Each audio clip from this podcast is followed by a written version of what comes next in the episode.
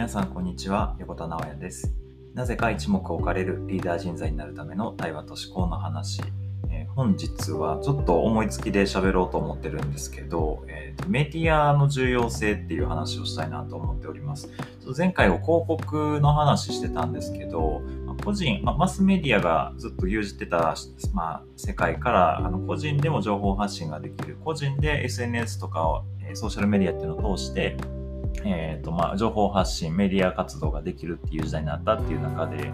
っぱりその、なんだろうな、うんまあ、自らをその情報発信していくっていうことはやっぱり重要だなっていう話はこれまでにもしてると思うんですけど、な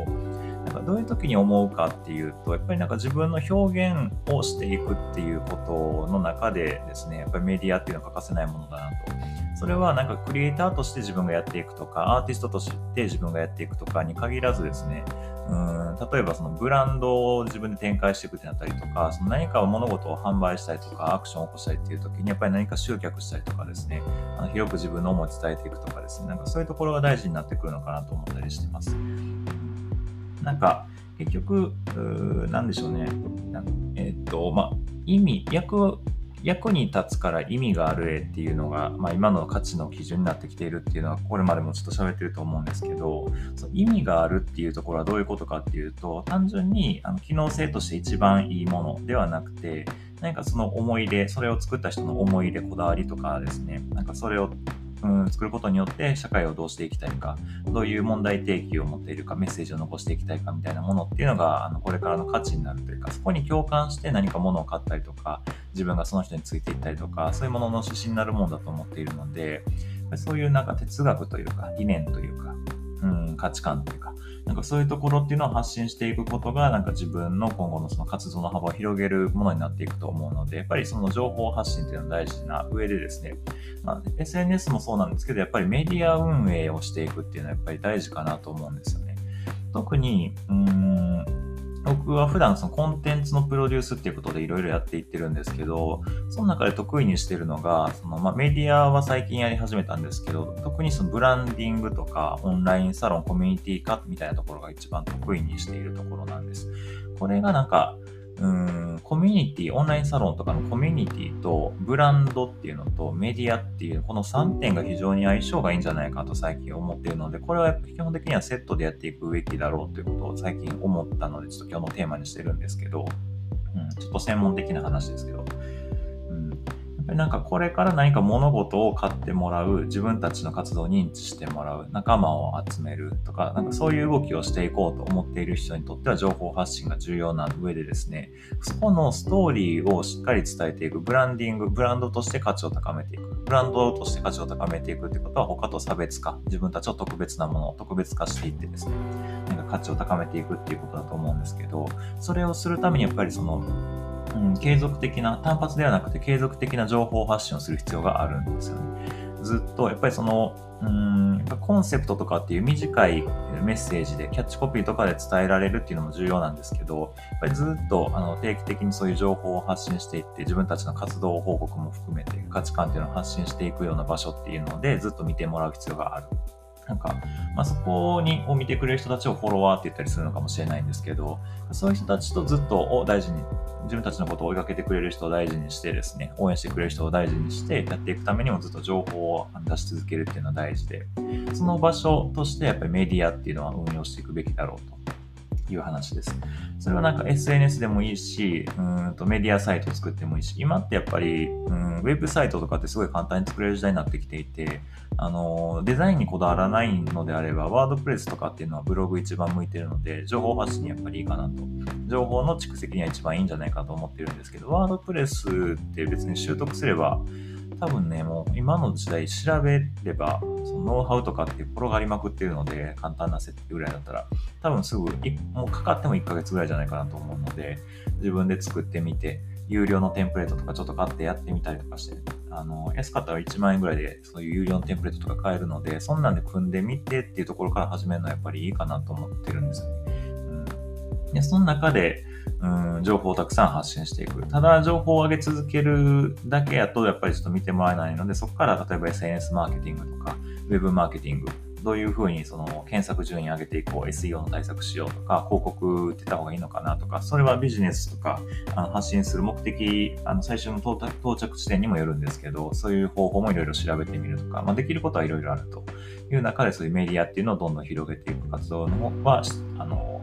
自分の思いとかブランドっていうのを広げていくためにやった方がいいかなと思ったりしていて、で、もう一つコミュニティっていうのがなぜ相性がいいかっていうと、やっぱりそこにうん、さっきフォロワーって言い方しましたけど、そこの人たちと一緒に何か作っていくっていう動きも一緒にした方がなんか楽しいんじゃないかなと思っていて、で、そのメディア運営も自分でもちろんやっていくんですけど、その一緒になんかやっていくっていう仲間が集まっていけば、一緒に運営していって、一緒に情報発信していって、一緒にこの自分のブランドとか、っていうのを展開していくっていう経験をあのシェアできるので、そういう方が楽しいし、その方が訴求力高まるんじゃないかなと思ったり、まあ、持続力も上がるだろうし、